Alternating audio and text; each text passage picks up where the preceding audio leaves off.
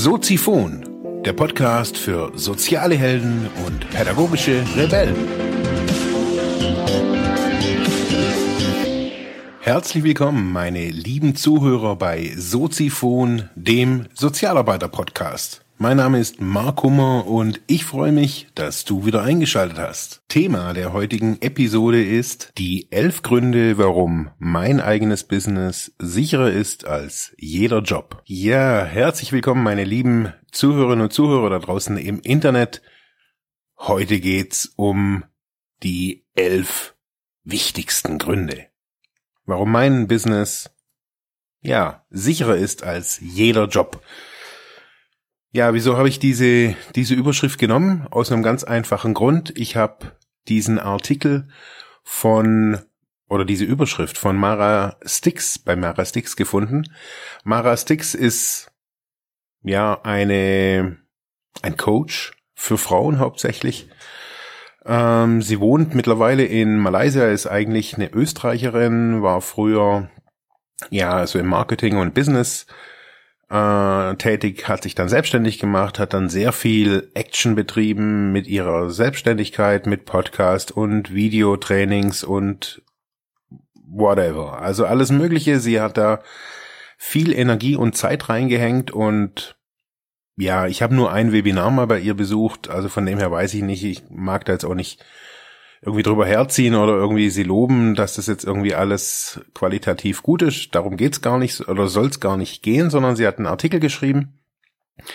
Die elf Gründe, warum ja ihr Business besser ist als jeder Job. Und das habe ich mir mal zu Herzen genommen, habe den Artikel ausführlich mehrfach gelesen und habe mir dann gedacht, okay, ich guck einfach mal, ja, wie sieht's eigentlich bei mir aus? Genau mit den gleichen Fragen. Wie sieht so ein Sozialbusiness, so ein Sozialunternehmen aus?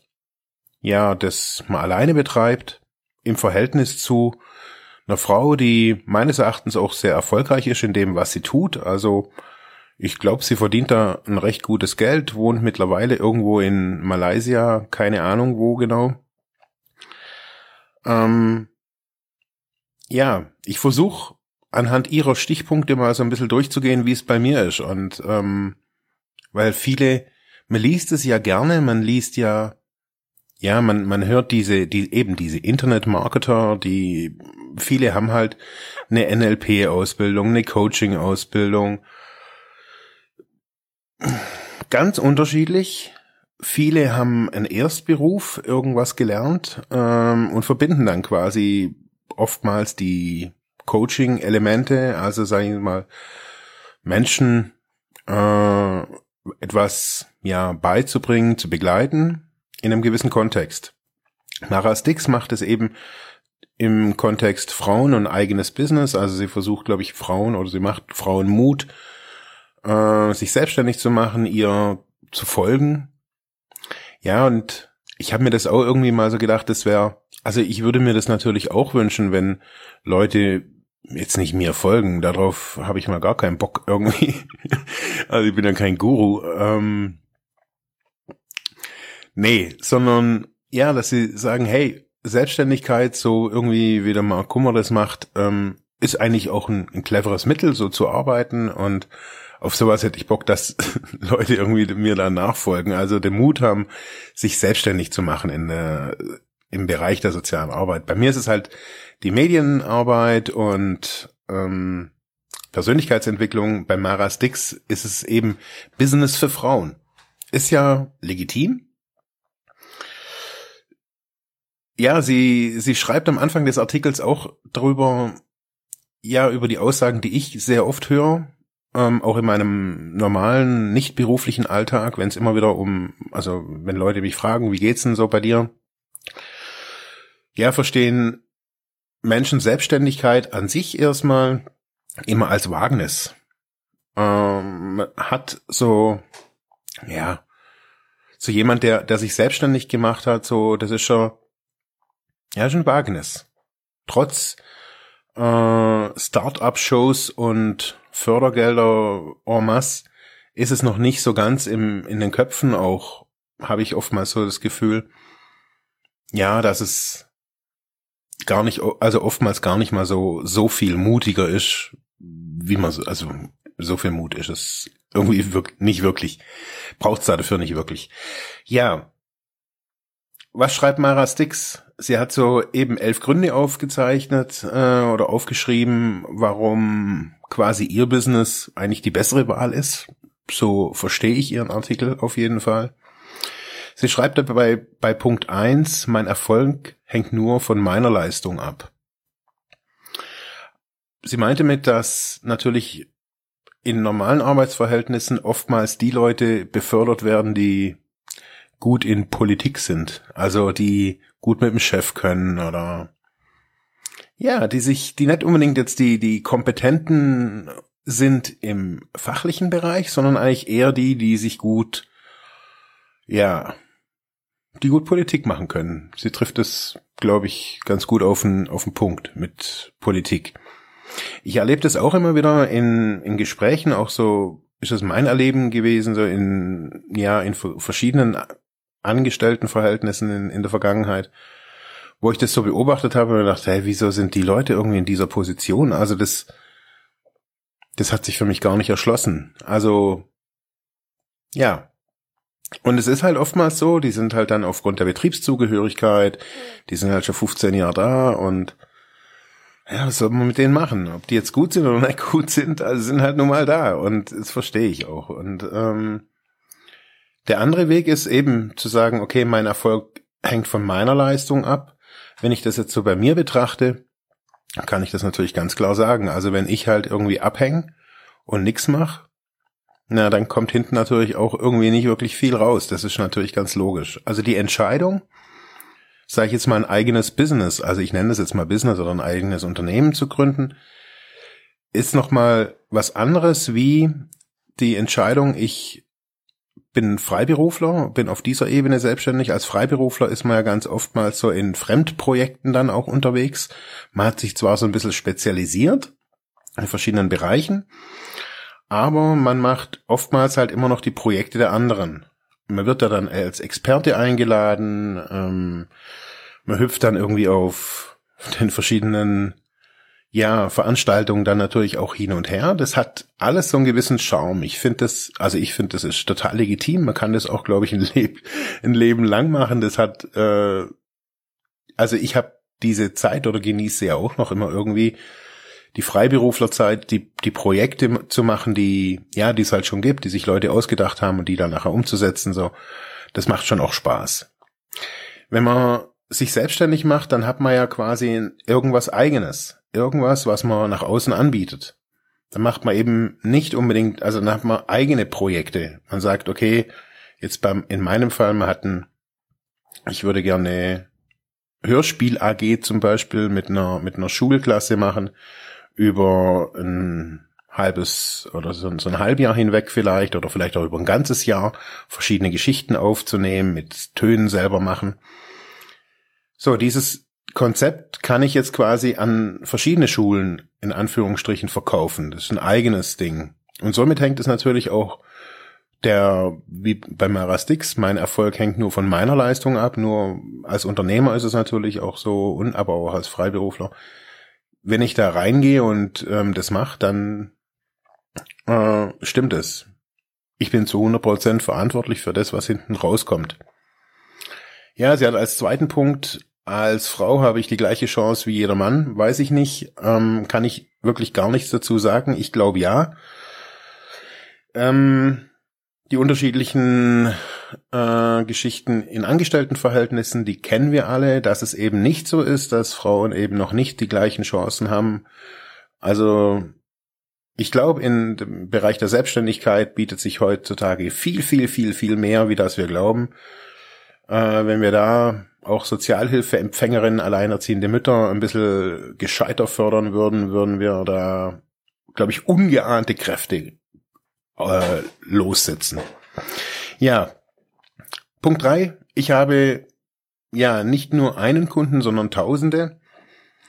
Ja, das stimmt bestimmt. Also sie hat natürlich ein Online-Business, also ein reines Online-Business. Sie macht vielleicht ab und zu Seminare in verschiedenen Städten oder in verschiedenen Ländern. Aber im Großen und Ganzen besteht ihr Business online somit ist natürlich die Streuwirkung sehr hoch, wenn man ein Thema hat, was natürlich viele anspricht. Also Selbstständigkeit oder Frauen und Business ist natürlich ein Dauerbrenner-Thema, solange Ungerechtigkeit herrscht und ja, Frauen sich da noch hochkämpfen müssen in einer männerdominierten ja, Welt, verstehe ich das. Das ist natürlich ein, ein Bringer. Wie ist es bei mir? Naja, Sozialarbeit ist halt irgendwie da draußen, ja, Sozialarbeit ist halt irgendwie auch nicht sexy. Also, man, wer will schon Hilfe brauchen? Pff, ganz klar. Und dann auch noch dafür bezahlen ist natürlich auch irgendwie noch das zweite Ding. Das heißt, auf der Schiene kommt man nicht weiter. Wenn es andere umsonst machen, warum soll man dafür zahlen? Also Premium Sozialarbeit, sowas finde ich blöd. Okay, ähm, allerdings ist der Bereich aktive Medienarbeit oder allgemein medienpädagogische Geschichten so, ähm, bietet sich da an. In meinem Kontext A mache ich es gerne ähm, und ich erreiche auch immer mehrere. Jetzt auch in Zukunft bei mir ist so das Ding, ich mag gerne den Kontakt zu Menschen und zu Gruppen und zu Jugendlichen oder wen auch immer. Ähm, ich habe es nicht gerne nur digital und von dem her werde ich das auch in Zukunft so, so weiter handhaben. Ähm, ich erreiche gern Einzelne und aber auch gern Tausende, natürlich. Ähm, ja, ist so das persönliche Gusto von jedem. Ja, Punkt Nummer vier bei ihr. Mein Business passt an, passt sich an mein Leben an und nicht umgekehrt. Ja, das ist so eine romantische Vorstellung, das stimmt schon, aber da hält man natürlich auch so ein paar Sachen irgendwie außer Acht, finde ich auf jeden Fall bei mir. Bei ihr mag das vielleicht sein, dass ähm, sie da die volle Gestalterin irgendwie ist. Ich habe so gemerkt, ich muss ähm, im sozialen Bereich oder was heißt im sozialen Bereich, allgemein in den Bereichen, in denen ich so arbeite, ähm, ist es auch wichtig so, dass die Leute einen von außen sehen. Man, da, man kann vielleicht irgendwie ein verschrobener Code sein. Ähm, alles gut, kein Problem. Ähm, aber dann muss man halt auch dazu stehen, dass man ein verschrobener Code ist und irgendwie nicht nach außen irgendwie den smarten irgendwas geben und dann trotzdem der verschrobene Code sein ich denke, Echtheit zählt und man muss halt sich gucken, äh, muss sich halt angucken, okay, was sind nicht, ich bin Sozialarbeiter, das stimmt, aber was habe ich dadurch für Kompetenzen? Wo kenne ich mich gut aus? Und ich bin jetzt zum Beispiel kein so ein Gesetzestext-Typ, der, der sich jetzt irgendwie im, im Sozialgesetzbuch gut auskennt. Ich habe das gelernt, ja, aber das ist auch nicht irgendwie meine Passion, da irgendwie die Definition von keine Ahnung, Rentenzusatzleistung irgendwie zu berechnen, pff, das ist irgendwie gar nicht mein Ding. Das gibt Leute, die mögen das total und das ist auch total super. Ich so für mich mag das nicht so. Und ich habe halt mich anders spezialisiert, eben auf zwei Beinen jetzt in diesem Sinne. Das eine ist so die pädagogische Richtung, auch soziale Arbeit, eben aktive Medienarbeit, Projekte. Und das andere ist Persönlichkeitsentwicklung. Das sind so die, die Bereiche, wo man auch als Sozialarbeiter wirklich fundiert meines Erachtens lernt. Ich habe da nochmal einen Rieseneinblick auch eben im Master gekriegt. Ähm, und somit kann ich auch irgendwie sagen, ja, dass sich mein Business an mein Leben anpasst, aber ich natürlich auch merke, ich muss mich aber auch an die Gesellschaft anpassen. Also ich kann zwar hier geil drauf sein und hier irgendwie freudig durch die Gegend springen, dass ich ja so ein geiles Business hätte, aber wenn es halt niemand braucht und niemand weiß, dann bringt, mich, bringt mir das alles nix. So. Ähm, Punkt 5, ich lebe alle meine Talente und mein volles Potenzial. Ähm, ja, sie schreibt so, dass sie natürlich auch ein Seminar auf Hawaii oder Bali geben kann und dafür bezahlt wird, ähm, was ihr Freude macht. Kann ich so auch sagen. Also ich würde es vielleicht nicht so ausdrücken, so, das ist so ein bisschen, keine Ahnung, das ist so nicht so mein Ding. Ich würde sagen, ja, also ich kann wirklich zu 100 Prozent das machen, was ich, was ich tue. Zu, naja, ich würde jetzt mal sagen, nicht zu 100 Prozent. Ich würde sagen zu 70 Prozent, weil 30 Prozent sind immer noch die Dinge, die ich nicht mag. Das sind zum Beispiel Buchhaltung, die Steuererklärung machen, lauter so, so Scheiß. Also Zeugs, das ich eigentlich nicht mag. Was mag ich? Ich mag Menschen begleiten, hier so eben in den Coachings oder auch über E-Coachings, also so über Videotelefonie.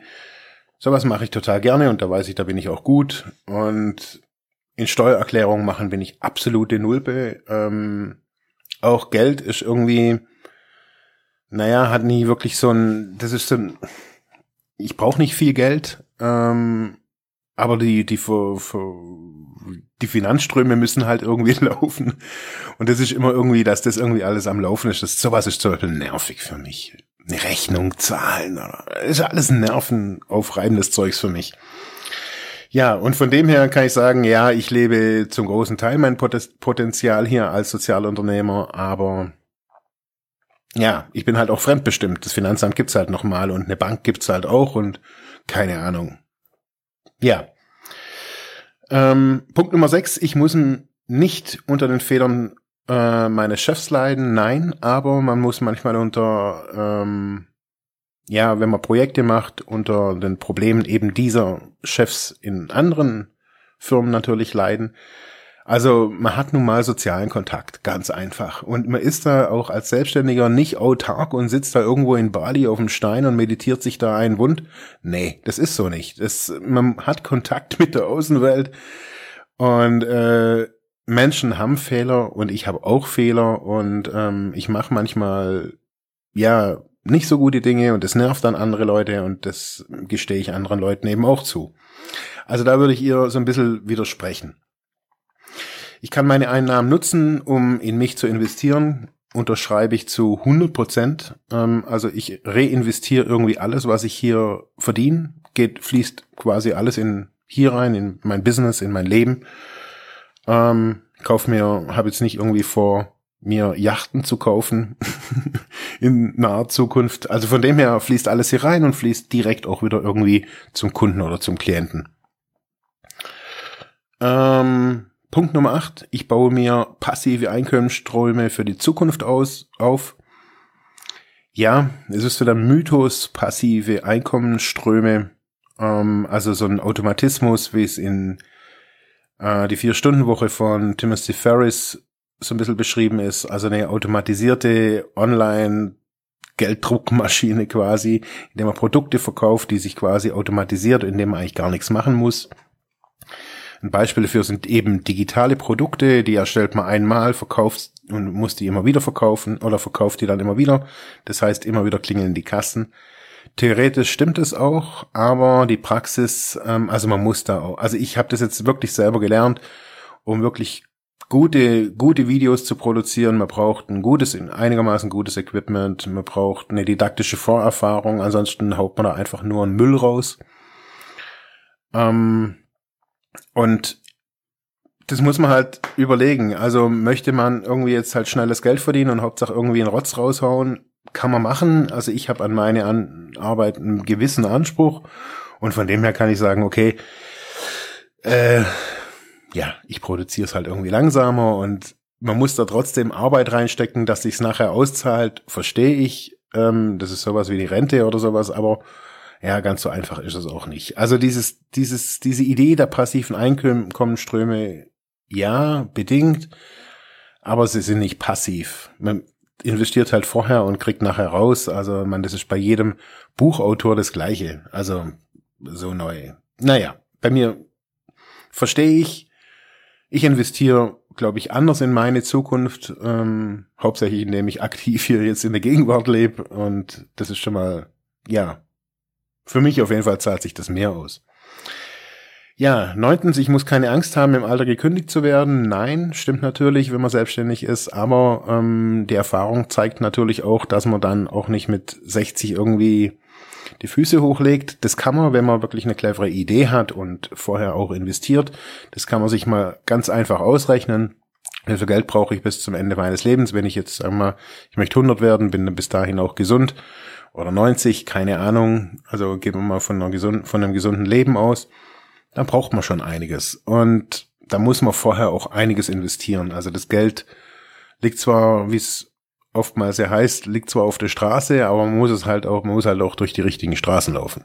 So sehe ich das.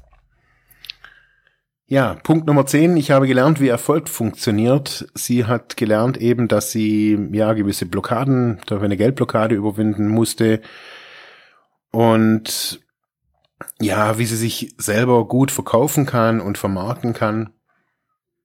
Ja, würde ich unterstreichen. Ähm, für mich heißt Erfolg noch ein bisschen mehr. Also, das ist für mich natürlich kann man einen privaten Erfolg und ja, es gibt verschiedene Erfolge. Also ich würde es jetzt, ich würde es wirklich an mehreren Dingen festmachen, wie, wie jetzt an sowas. Also, dass man sich erfolgreich verkaufen kann. Also, ja. Also ich bin auch noch nicht insolvent und von dem her habe ich mich auch irgendwie einigermaßen erfolgreich verkauft. Ich mache keine Seminare in Bali oder Hawaii. Naja, was nicht ist, kann ja noch sein. Ja, und trotzdem würde ich mich als erfolgreich sehen. Also ich fühle mich auf jeden Fall mal so. Fahr zwar kein Lamborghini, brauche ich auch nicht und will ich auch nicht. Und mm, ja, jeder hat halt seine eigene Definition von Erfolg. Für viele ist es was auf dem, auf dem Bankkonto und für viele ist es ein Gefühl, für, man, für viele ist es ein Lifestyle, was auch immer. Ja, Punkt Nummer 11. In meinem Umfeld sind geniale andere Unternehmer, die sich auch gegenseitig hochziehen. Das ist so ein ein Punkt, den ich eigentlich erst ähm, eine ganze Sendung widmen wollte, habe jetzt aber doch um, nochmal umgeschwenkt, weil ich denke, das ist immer, das sehe ich nicht so. Also ich denke, es ist gut, wenn man sich in elitären Kreisen oder nur mit Unternehmern irgendwie äh, zusammentut. Das hat gewisse Vorteile, weil halt irgendwelche Bremser und Blockierer dann nicht da sind, aber in gewissen in gewissen eigentlich ist, sind solche elitären Clubs halt nichts Natürliches.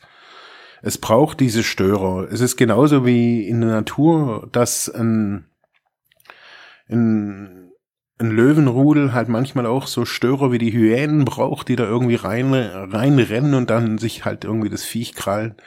Und so braucht's halt manchmal auch irgendwie einen konservativen Denker da drin, der es halt bremst, der halt vielleicht auch beamtet ist, wenn man den dann fragen kann und nicht nur Unternehmer.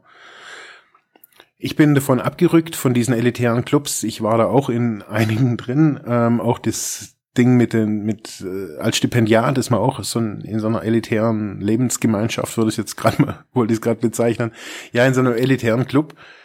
Ähm, das ist alles ganz cool und ein nettes Erleben und auch ganz äh, wertvoll. Ich mag das, mochte, möchte es jetzt auch gar nicht missen oder schlecht reden, aber es hat mir nur bedingt geholfen. Ich finde, es ist wichtig, sich zu reiben an unserer Gesellschaft, an den Menschen da draußen und manchmal halt auch irgendwie zu hören zu kriegen, irgendwie, dass es halt irgendwie doch nicht so geil ist, was man da irgendwie macht, sondern halt manchmal auch ein Scheißdreck ähm, und das muss man halt auch abkönnen. Und wenn man halt nur irgendwie unter sich, sich gegenseitig beweihräuchert und irgendwie hochzieht und yeah, hey, und noch eine Mindset, Flash, whatever Gruppe, ja, kann man machen. Da kann man sich dann richtig gut fühlen auch und das ist auch gut. Aber es gibt halt auch noch das reale Leben und keine Ahnung. Vielleicht muss man manchmal den Metzger nebendran fragen, wie man, wie er so das eigene Business oder hochgezogen hat. Ich weiß es nicht. Also ich reibe mich gerne am normalen Leben, das habe ich so gemerkt und ähm, habe mich so auch ein bisschen rausgezogen aus dieser gepushten, ja, Elite, würde ich jetzt einfach mal so behaupten. Von dem her würde ich ihr da so ein bisschen widersprechen, würde auch sagen, ja, es braucht beides. Es braucht Leute in gewissen Situationen, wo auf der gleichen Wellenlänge sind. Und es braucht aber auch Real Life. Es braucht das Echte in uns. Ja, ich würde mal sagen, so die elf Punkte jetzt mal so unterm Strich kann man schon sagen, so, äh, ich würde ihr beim meisten zustimmen. Ja, ich komme nicht aus dem Marketingbereich und versuche mir da sehr vieles anzulesen und anzulernen und ja, schaue mir Videos an, versuche zu verstehen und ja, versuche das Unternehmen, das ich hier habe, immer weiter auszubauen. Es macht total viel Spaß und ich finde, das kommt in ihrem äh, in ihrem Text nicht rüber. Also ich finde Unternehmer oder Unternehmerin sein macht einfach Spaß. Also zu sagen, ähm, ich stehe morgens um achte hier im Büro oder im Studio und ich weiß, was ich tue und das macht total viel Spaß, weil ich weiß, hey, da kommt hinten was raus, dann kommt hinten was mit Herz raus.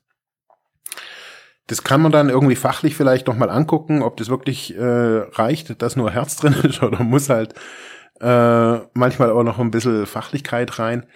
Aber das ist ein Prozess und ich kann es nur wirklich jedem empfehlen, am besten direkt von der Hochschule, ähm, nicht irgendwie Erfahrungen sammeln, irgendwie in irgendeiner sozialen Einrichtung oder zu denken, ja, ich gehe da irgendwie, ich muss da erstmal da reinwachsen. Nein, das glaube ich nicht. Ich glaube, dass sich Hochschulen, besonders in dem Bereich, sehr, sehr viel mehr engagieren müssen, äh, um ihren Studenten oder ihren Studierenden neue Wege zu zeigen, in der sozialen Arbeit äh, zu gründen, kleine Business, kleine Gesch Geschäfte, Nischenanbieter zu werden ähm, für soziale Dienstleistungen, neue Finanzierungsmöglichkeiten zu finden, an ja als die alten. Äh, es muss, es gibt neue Modelle und ähm, man kann nicht nur Schwarmfinanzierung machen über ja die verschiedenen Portale, sondern man kann sich ja auch verschiedene Sachen mix, also das mache ich bei mir. Ich habe eine permanente Mixfinanzierung von allem. Ich habe einzelne Coaching-Klienten, ich habe Projekte, ähm, ich arbeite eben an den digitalen Geschichten permanent weiter. Und so bin ich auf verschiedenen Ebenen. Und somit macht das für mich irgendwie, ja, das macht's irgendwie aus, das macht irgendwie Spaß. Und das kommt mir eben bei Marastix so ein bisschen, das ist zwar alles rational er erklärbar, aber es macht einfach Spaß. Also Unternehmer sein im sozialen Bereich, mach's. Danke fürs Zuhören. Ciao, bis morgen. Ja, das war's für heute mit diesem Thema. Ich hoffe, ich konnte dir weiterhelfen, vielleicht Denkanstöße geben oder sogar ein bisschen inspirieren. Ich würde mich freuen, wenn du Soziphon weiter unterstützt, indem du weiter zuhörst, mich auf iTunes bewertest, Kommentare schreibst oder diese Episode per PayPal oder Flatter finanziell unterstützt. Dankeschön.